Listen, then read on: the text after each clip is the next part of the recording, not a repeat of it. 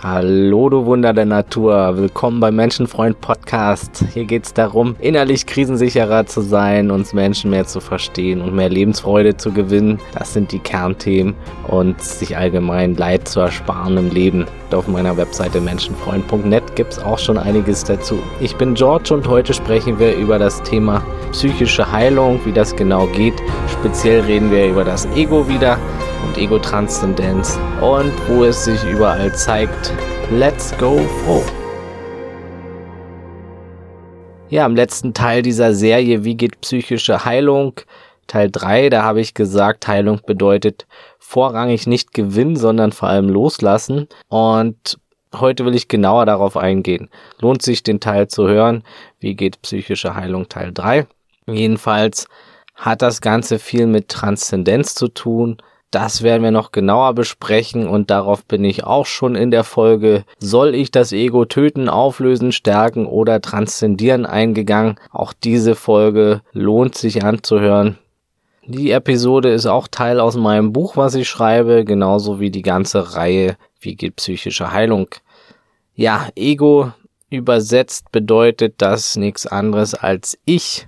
Es ist das Selbstkonzept, in dem auch das Selbstbild und ein weiterer Teil der Identität steckt. Also auch die Story, die wir über uns denken und erzählen und die selbstgegebene Identität.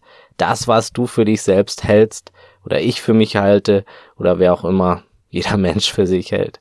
Ich bin nicht genug, ich bin ein Störenfried, ich bin die Tollste, der Tollste, ich bin immer zu, was weiß ich, lieb, emotional, ich bin nicht richtig, bla bla bla. All das ist Ego, all das sind Vorstellungen über uns selbst oder auch Ego-Illusion, weil nichts davon bist du wirklich am Ende. Du bist nicht dein Name, nicht deine Geschichte, deine Vergangenheit, nicht deine Erfahrungen. Alles Label und Dinge, die in deinem Kopf als Erinnerung existieren. Das Ego macht daraus eine Identität. Ja, unsere gesamte Persönlichkeit besteht aus Charakter, darin das Temperament, Ego und der Persona, das ist die Außenmaske. Hör dazu gern meine Podcast-Folge Was bist du? Persönlichkeit, Selbstcharakter, Ego verstehen. Ja, und die Psychologie misst besonders die Eigenschaften anhand der Big Five, um unsere Persönlichkeit, unser Verhalten annähernd zu erfassen. Also Extraversion, Neurotizismus, Verträglichkeit, Gewissenhaftigkeit und Offenheit für neue Erfahrungen. 40 bis 50 Prozent unserer Persönlichkeit sind Temperament, also das ist der determinierte Teil, der starr ist, also das, was wir mitbringen von Geburt an und da können wir nicht so viel verändern. Die anderen 50 bis 60 Prozent sind aber veränderlich, besonders die Persona und das Ego also, das, was uns am meisten prägen wird ja, vieles kann also verändert werden, was wir glauben zu sein und wie wir daraufhin handeln. Es gibt also einen Kern von uns und viel Variables, viel Anerlerntes, Abgekupfertes, Konditioniertes. Viel angelernte Programme und darunter auch destruktive, wie eben mitunter Sucht, Gier, ausgeprägter Egoismus, starke Selbsterhöhung oder Selbsterniedrigung, ängstliches Verhalten, Kritikunfähigkeit, starke Manipulation und Co. Vieles von diesen und weiteren Dingen kann angepasst werden und das ist die gute Nachricht. Ne? Wir haben Macht und es ist oftmals Quatsch, einfach zu sagen, ich bin nun mal so. Nein, bist du nicht. Solche Eigenschaften von uns sind absolut nicht unser klar authentisches Ich oder authentisches Selbst genannt. Und wir müssen nicht weiter unter unserer Vergangenheit, Konditionierung und den Ereignissen leiden, die wir dann zu uns selbst gemacht haben. Ne? Die meisten Hindernisse zur Erfüllung liegen in unserem Ego. Deshalb ist das Thema auch so wichtig. Und im Detail besteht das Ego aus vielen Anhaftungen, Glaubenssätzen, Konditionierung, noch viel Selbsttäuschung, anerlernte Schutzprogramme, Überlebensstrategien, Wunden, Mangeldenken und so weiter.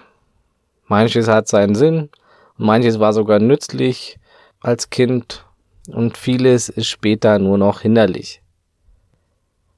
Also Ego ist, wie wir sehen, so viel mehr als der typisch allgemein berühmte Egoismus, von dem auch jeder von klein auf schon etwas in sich trägt, um zu überleben.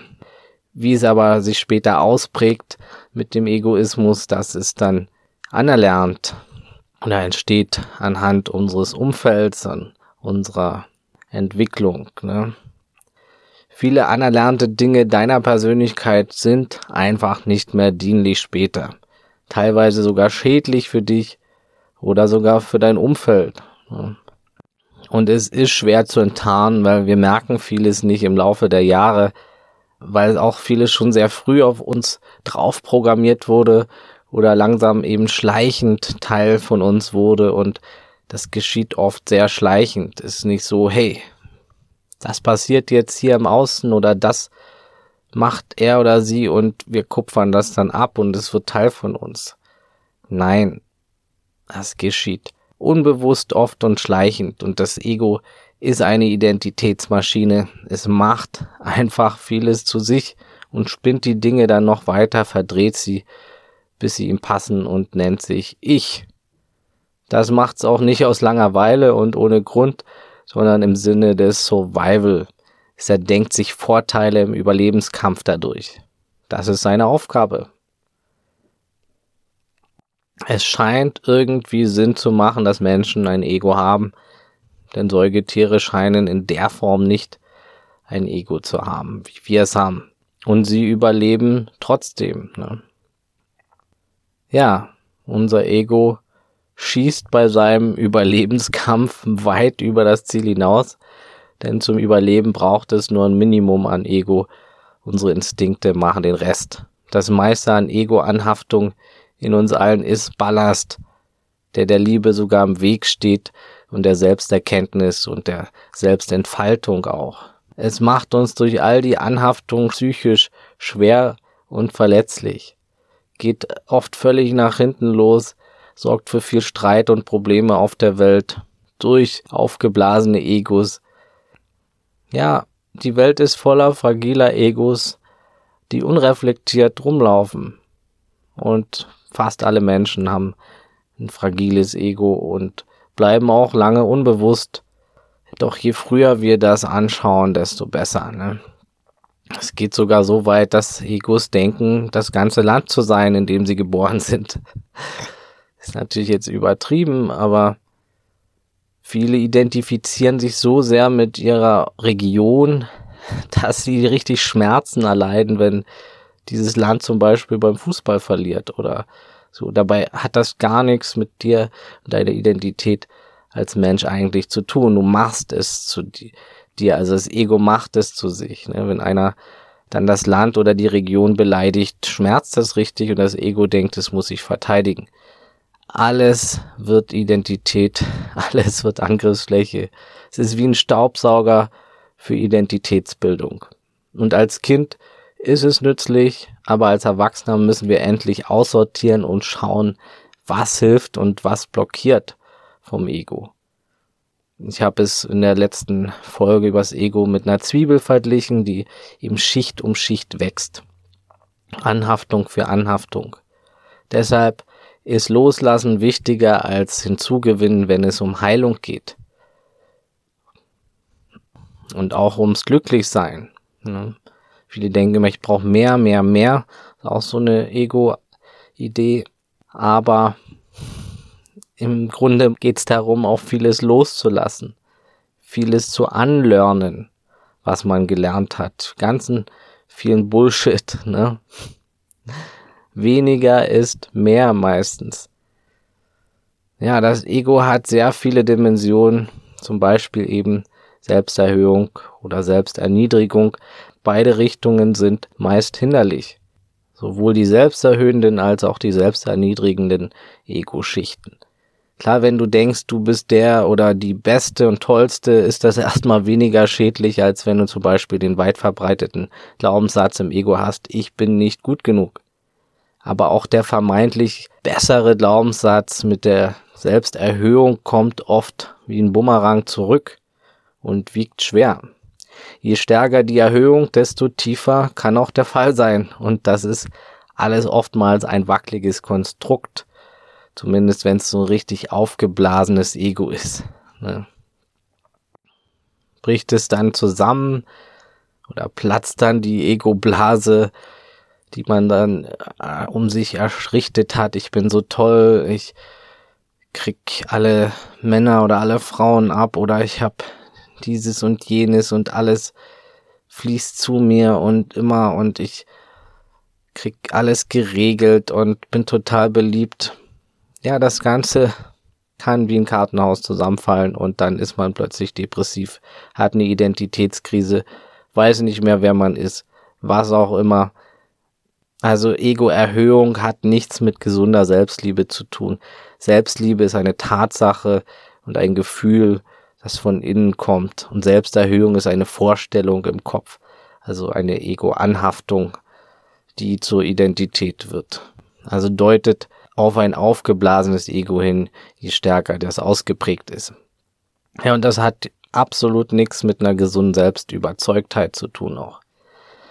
Ja, am Ende können auch zu viele oder zu große dieser vermeintlich positiven Ego-Schichten also Ballast sein, die dich schwer machen. Ein Glaubenssatz, ich bin der Beste hier und da, kann also Druck auslösen.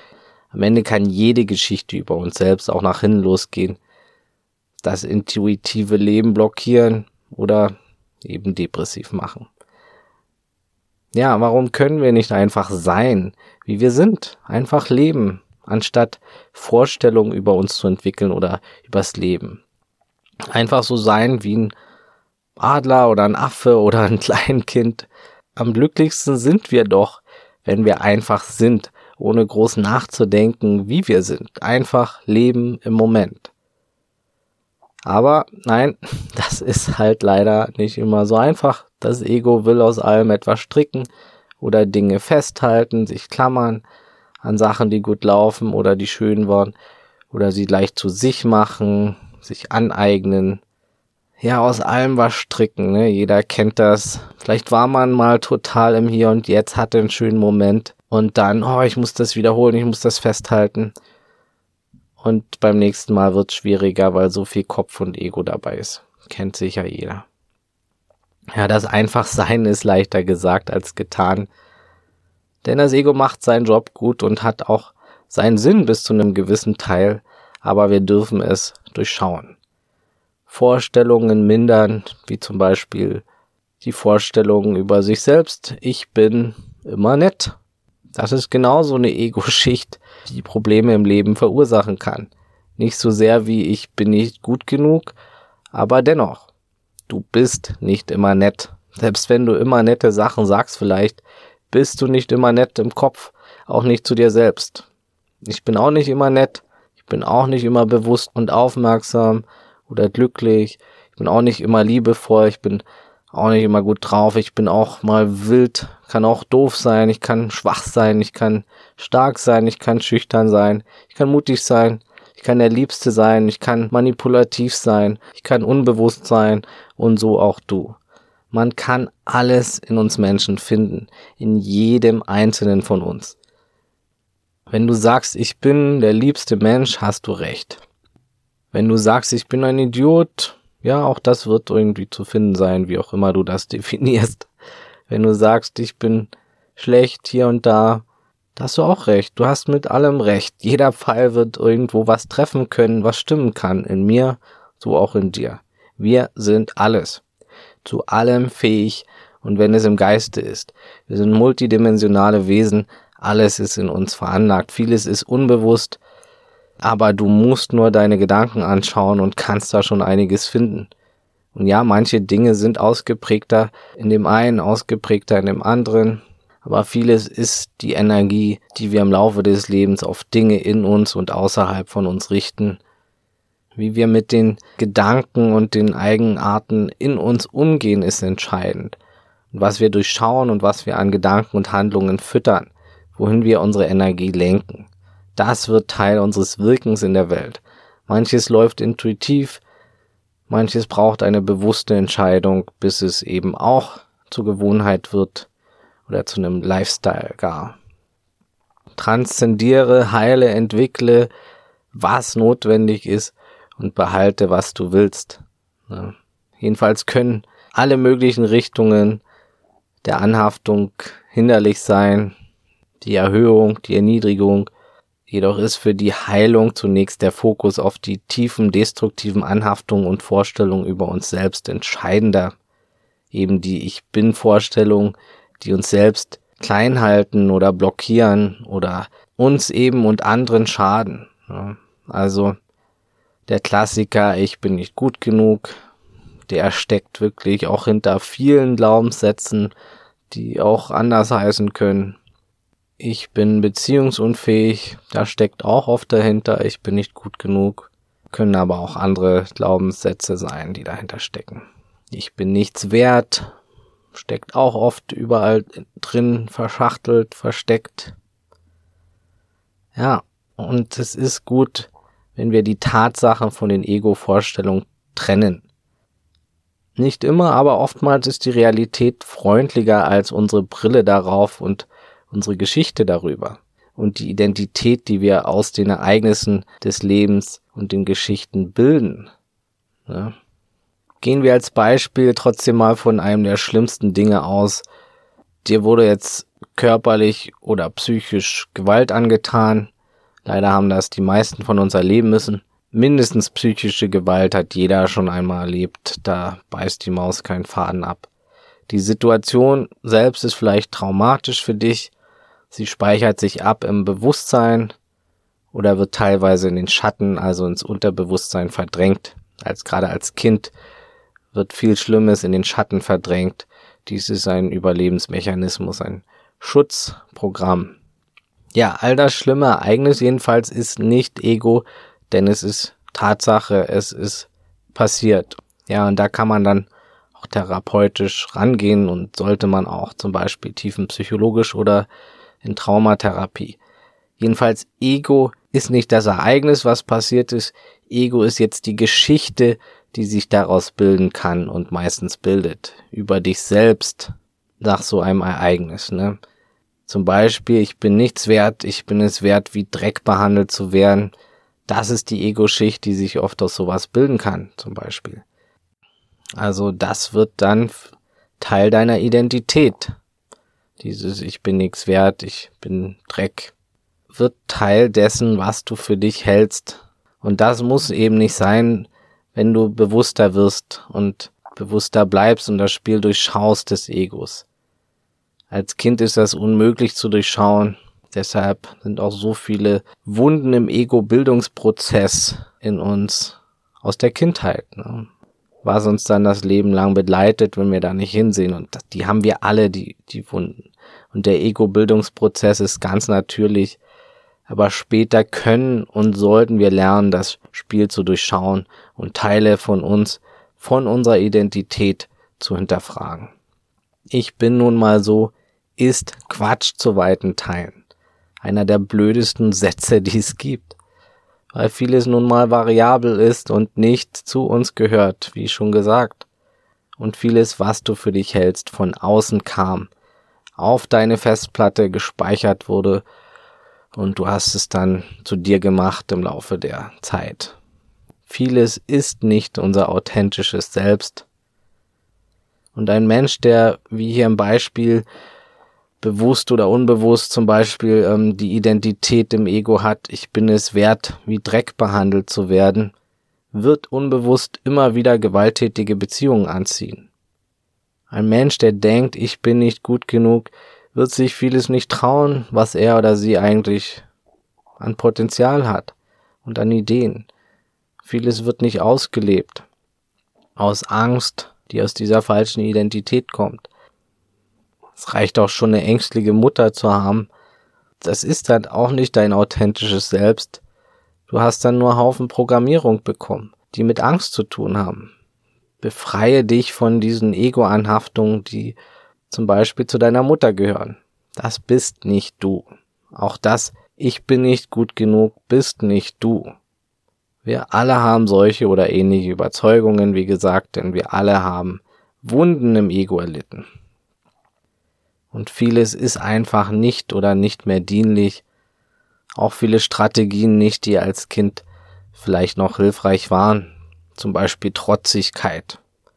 Vielleicht hast du aus Trotz gelernt, über dich hinauszuwachsen oder weil du anderen etwas beweisen wolltest oder willst. Und vielleicht hat dich das hier und da weitergebracht, auch selbstständiger gemacht, auch motiviert.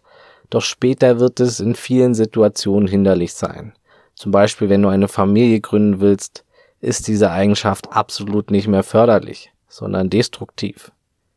Hier braucht es Teamwork anstatt Sturheit und Trotzigkeit. Hier ist Weiterentwicklung und Transzendenz wichtig. Uns wichtig, neue Wege der Motivation und des Vorankommens kennenzulernen und zu etablieren. Viele Kindheits-Ego-Strategien sind später hinderlich, doch das Ego sagt gerne nein, ich will das behalten, das ist was Tolles, denn es will eben nicht loslassen, es will wachsen, es will mehr Anhaftungen bekommen, es will sich aufblasen und nicht weniger werden. Also viele erlernte Programme und Eigenschaften sind Erbstücke von anderen Menschen, meistens den Eltern, anerlernte Ego-Anhaftungen, die abgekupfert und Teil unserer Persönlichkeit wurden. Ego-Schichten wandern von einem Menschen zum anderen. Je unbewusster, desto eher passiert das. Als Kind saugen wir alles wie ein Schwamm auf, übernehmen vieles anderer Egos in unser eigenes Ego. Zum Beispiel die Sturheit vom Papa oder die Eitelkeit von der Mama und später geht's weiter. Narzisstisches Verhalten von der Ex-Freundin, dem Ex-Freund, dem Chef. All das kann dazukommen. Ja. Wir können auch viel Gutes bekommen, aber eben auch viel Mist. Und das Ego bildet ständig neue Schichten, mal als Reaktion oder Gegenreaktion und mal als Anpassung oder zur, zur Eigenmachung, weil es etwas als hilfreich empfindet, besonders irgendwelches besonderes Verhalten übernimmt. Oft völlig unbewusst, manchmal bewusst. Und meistens haben Menschen nicht die Kontrolle, sind nicht bewusst genug. Und wenn du bewusst genug wirst, hast du mehr Macht über das Spiel. Du kannst entscheiden, was du behältst und was nicht.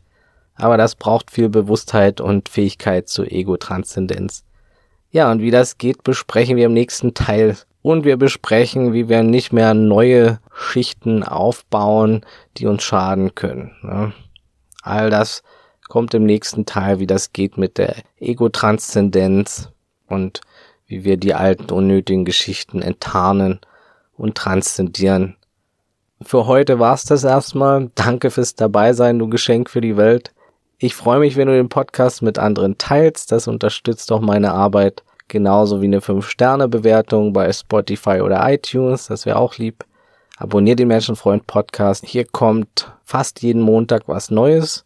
Wenn du dir Zeit ersparen möchtest und mit mir zusammen eins zu eins auf dich zugeschnitten Strategien erarbeiten willst, um Leid zu vermeiden und glücklicher zu leben, dann melde dich gerne bei mir unter menschenfreund.net Kontakt oder unter der E-Mail-Adresse beratung@menschenfreund.net zu einem kostenlosen Kennenlerngespräch. Folgt mir gern bei Instagram oder Facebook unter Menschenfreund Podcast und das Wichtigste, bleib gesund, offenherzig, menschlich und so bewusst es heute geht. Alles Gute, ciao und tschüss.